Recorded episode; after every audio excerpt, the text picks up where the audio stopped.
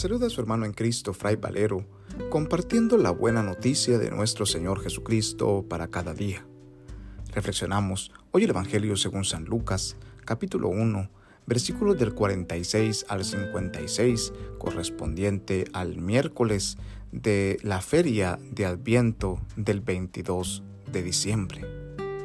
En aquel tiempo dijo María, Mi alma glorifica al Señor y mi espíritu se llena de júbilo en Dios mi Salvador, porque puso sus ojos en la humildad de su esclava.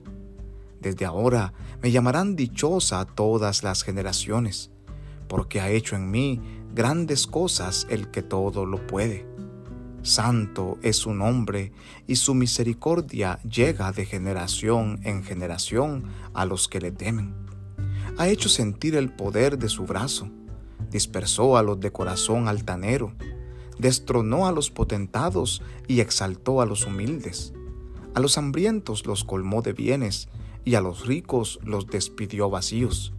Acordándose de su misericordia, vino en ayuda de Israel, su siervo, como lo había prometido a nuestros padres, Abraham y a su descendencia para siempre.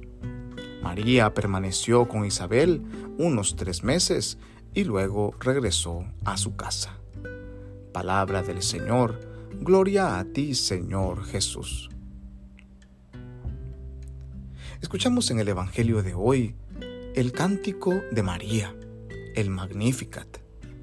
¿Y cómo no va a alabar al Señor, la Virgen Santísima, si Él mismo le ha revelado que quedará embarazada y va a dar a luz a un hijo, que será el Hijo del Altísimo?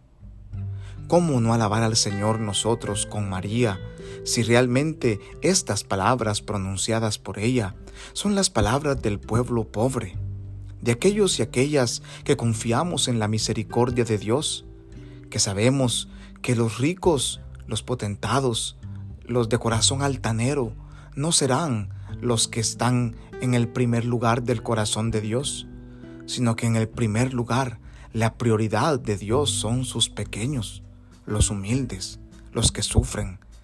Ellos son los predilectos de Dios, sin despreciar a nadie más. ¿Cómo no alabar al Señor si se cumplen estas palabras?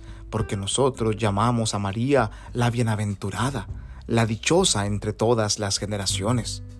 ¿Cómo no glorificar al Señor? Porque Él ha puesto su mirada sobre esta humilde esclava y sobre nosotros, sus siervos pequeños.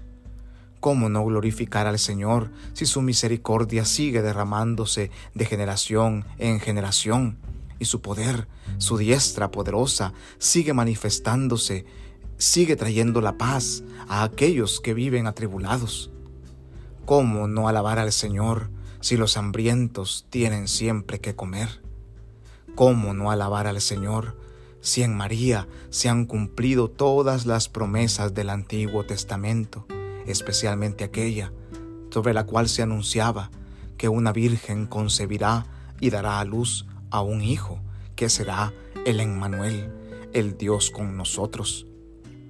Al aproximarnos cada vez más a la gran solemnidad de la Navidad, hoy nosotros cantamos como María el Magnificat, glorificando al Señor, y como ella nos encaminamos a visitar a las Isabeles de nuestro tiempo, poniéndonos a su servicio y juntos alabando al Señor por tantos milagros y maravillas que sigue obrando a nuestro favor.